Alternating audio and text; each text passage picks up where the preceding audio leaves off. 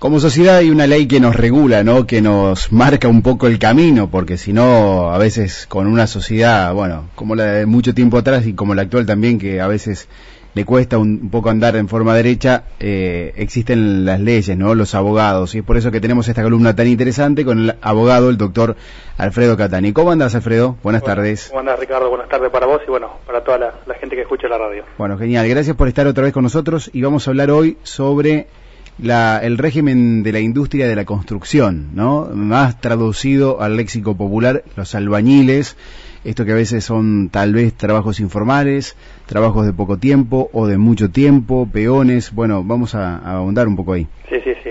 Eh, como dijiste vos, es un poquito para hablar de un tema que es bastante importante, me parece a mí, eh, se ve todos los días, cuestiones para ahí prácticas que dan lugar a confusión, también a reclamos y sobre todo basado en esta informalidad que vos diste el puntapié, ¿no? Digamos, la, la clandestinidad laboral, el trabajo en negro, en este rubro que es, tan importante acá y bueno, en toda la región, ¿no? Sí, sí. Eh, bueno, en este caso, ¿cómo se regula eh, para los albañiles, no sé, eh, una ley del trabajo o, el, también todo lo que ya hablamos en otro momento, ¿no? Con todos los beneficios que tiene un trabajador. ahí para hacer como una primera aproximación, digamos, una introducción al tema, es eh, decir que está fuera de lo que es la ley de contrato de trabajo, ¿no? Eh, habíamos hablado ya en otros micros, eh, no sé si recordarás eh, un poquito lo que es el servicio doméstico, que habíamos dicho que también está fuera de lo que es la, ley de contrato de trabajo, en el sentido, digamos, que tiene un estatuto particular. por ahí hay muchas, muchos artículos o normativas lo que es la ley de contrato de trabajo que se aplican de manera supletoria, ¿cierto? Pero, digamos, el, el régimen particular, la normativa expresa que regula a veces eh, específicas actividades, es como el servicio doméstico, hoy de lo que vamos a hablar también acá el caso de lo que es la industria de la construcción, eh, también lo que es el trabajo agrario, eh, son todas actividades que tienen un ámbito de aplicación específico y una normativa, ¿cierto?, particular. Claro, Ahí hablamos un poquito de lo que es albaniles porque es lo más común, pero bueno, la, ley tiene una ley propia y un convenio colectivo de trabajo propio y regula no solamente, Ricky, lo que es albaniles, sino también lo que sería voy a darte por ahí un poquito, nomás como un, abanico de opciones, pero digamos es muchísimo más amplio. Habla de albaniles, frentistas, carpinteros, encofradores, pintores, yeseros, calefaccionistas, gasistas. En realidad lo que trata de hacer la ley es englobar a todo ese personal que va a ir a trabajar a una obra, ¿no? A una obra de construcción. Claro, sería como un servicio, ¿o no? Exacto, trato de, abarcar un poquito este rubro que es tan particular, porque en definitiva cuando hablamos de la ley de contrato de trabajo y hacemos esta diferenciación, Ricardo, de estos estatutos particulares, justamente la ley o el legislador ha querido hacer una diferenciación en virtud de esa actividad. Vos imagínate que el tema de lo, que, es la ley de contrato de trabajo busca por ahí lo que es el contrato de trabajo a tiempo indeterminado, es decir, un trabajo que uno cree que lo va a durar toda la vida. En este caso, los albaniles, digamos, o el personal de la, de la industria de la construcción, sabe que es, es muy volátil la construcción. O sea, tenés un trabajo, tenés una obra grande, te dura seis o siete meses, y vos ya sabés que ese trabajo se va a terminar. ¿Se entiende lo que te quiero decir? Sí. Entonces, la diferente regulación que contiene el estatuto, en lo que concierne la forma de contrato de trabajo y de extinción, encuentra fundamento en la extrema movilidad de esos trabajadores y en las particulares características de esa actividad. Claro. ¿Se entiende? O sea, hay categorías y escalas también en esta actividad, por ejemplo. Exacto, también. Eh, ahí justamente eso te lo establece específicamente lo que es el convenio colectivo de trabajo, eh, también se habrá escuchado mucho en la clase lo que es un oficial especializado, el oficial albanil, el medio oficial, el oficial carpintero, oficial chofer, inclusive cuando son obras ah, eh, grandes, el ayudante, tenés todas categorías que están expresamente reguladas, con una categoría salarial a su vez determinada, que se publican, eh, y que se va a ir actualizando eh, aproximadamente dos o tres veces al año, en donde ahí el empleador es el que tiene que estar a través, obviamente si el trabajo está debidamente regularizado, tiene que estar eh, cumpliendo con toda esa normativa, esas escalas salariales y todos los aportes, ¿no? Bien, bien. O sea, ¿y para todo el país lo mismo? O como hablamos a veces también, por ejemplo, la provincia de Santa Fe tiene su, su ley aparte? No, este es una, una normativa, un convenio colectivo y una ley eh, que se aplica a todo el país. Se aplica a todo el país y es de, obviamente, todo todas las provincias deben acatarse a esta ley y a este convenio colectivo de trabajo. Claro. Debe ser difícil ir a lo cotidiano, ¿no? Porque a veces una, un albañil puede trabajar, no sé, desde un fin de semana algo simple hasta algo más complejo, una obra grande. una obra chica. Eh, en este caso, ¿cómo es el tema de la jornada diaria, la cantidad de horas, tiene vacaciones, si hay adicionales, el típico la típica extra, ¿no? Que hay mucha gente que a veces aprovecha y trabaja hasta los domingos o el feriado más que nada, ¿no? Lo que pasa es que es muy común en esta zona, hay que ser sincero con eso, digamos, no hay... Eh, yo conozco muy pocos casos, en, vamos, pero ínfima cantidad de casos en donde realmente está, esté todo regularizado y es todo enmarcado dentro de lo que te dice la ley, Ricardo, esa es la verdad. La mayoría acá en la zona es, son, es, un, es una actividad laboral en donde la actividad primordial es el trabajo negro. Esa es la verdad. Lo que pasa es que la ley te dice básicamente que hay una jornada de trabajo específicamente diagramada que no puede exceder de nueve horas diarias, 44 horas semanales, tenés una licencia que está específicamente diagramada y que eso sí se ajusta a la ley de contrato de trabajo, eh, con, con hasta días, X cantidad de días por 20 trabajados, digamos que sé un día por un día de vacaciones por cada 20 días trabajados, cuando la antigüedad no excede de 5 años, o uno cada 15 días trabajados, cuando la antigüedad fuera mayor de 5 y no exceda de 10. Está todo, todo regulado. Lo que pasa es que uno, este tipo de, de, de adicionales, por ejemplo, por cuando es, por ejemplo, por asistencia perfecta, tenés un 20% más que se agrega al sueldo, ¿se entiende? Entonces tenés todas cuestiones que están hechas en salvaguarda de eh, los derechos de los trabajadores, pero que en la realidad uno no lo ve.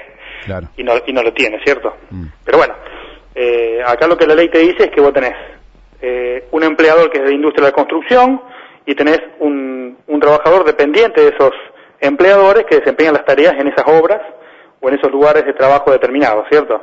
Entonces, cuando se termina la obra, el trabajador ya sabe que se va a terminar y que justamente qué pasa cuando se termina esa relación laboral. Entonces ahí la importancia de estar registrado o no estar registrado esa relación como te dice la ley. Ah, o sea, para ir un poco más a lo concreto, porque obviamente estoy pensando, ¿no? Que a veces, eh, a veces termina cierto siendo incierto, ¿no? Como por ejemplo en la época de pandemia. Eh, o sea, si se escribe ya hay una relación ahí de dependencia, lo cual se tiene que, obviamente, es una obligatoriedad, ¿no? Ya, el, toda relación laboral tiene una inscripción. Depende, obviamente, cada tipo, cada estatuto, como estamos hablando, es la forma en la cual, de manera, digamos, contable, para que se entienda, para que la gente entienda, hay una registración diferente.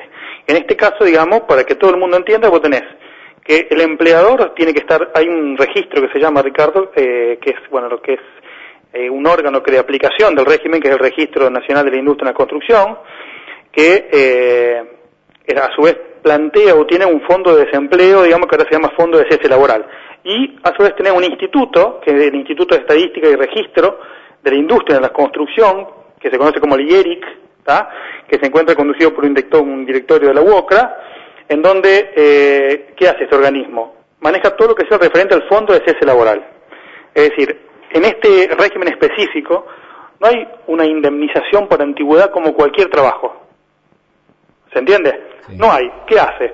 Esta ley específicamente llama lo que es el fondo de cese laboral, Ricardo. ¿Qué significa? Y para que quede claro a todo aquel que está escuchando.